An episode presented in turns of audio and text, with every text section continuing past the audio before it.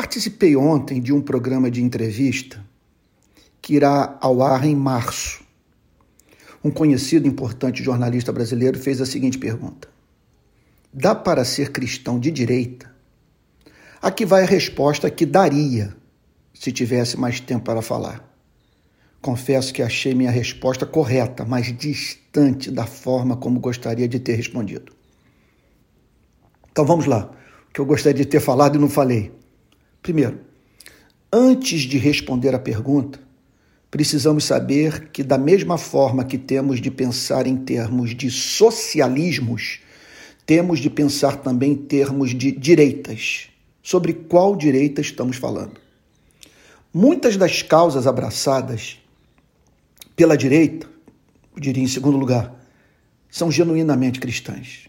Terceiro, o cristianismo não exige de ninguém um ponto de vista político-econômico perfeito para que uma pessoa seja considerada cristã.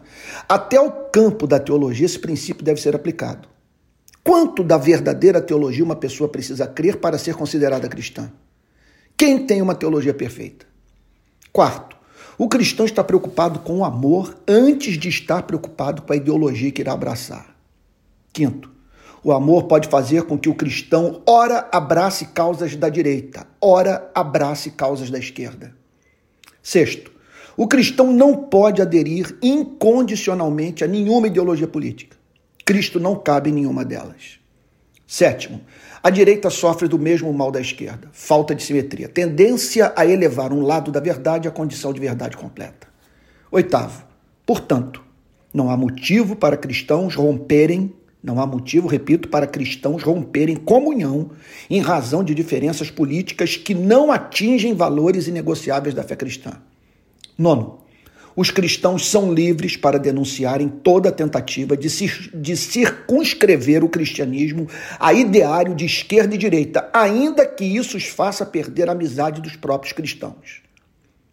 E por fim, no dia do juízo final, não nos será perguntado se fomos de direita ou esquerda, mas sim se amamos a Cristo e aos seres humanos.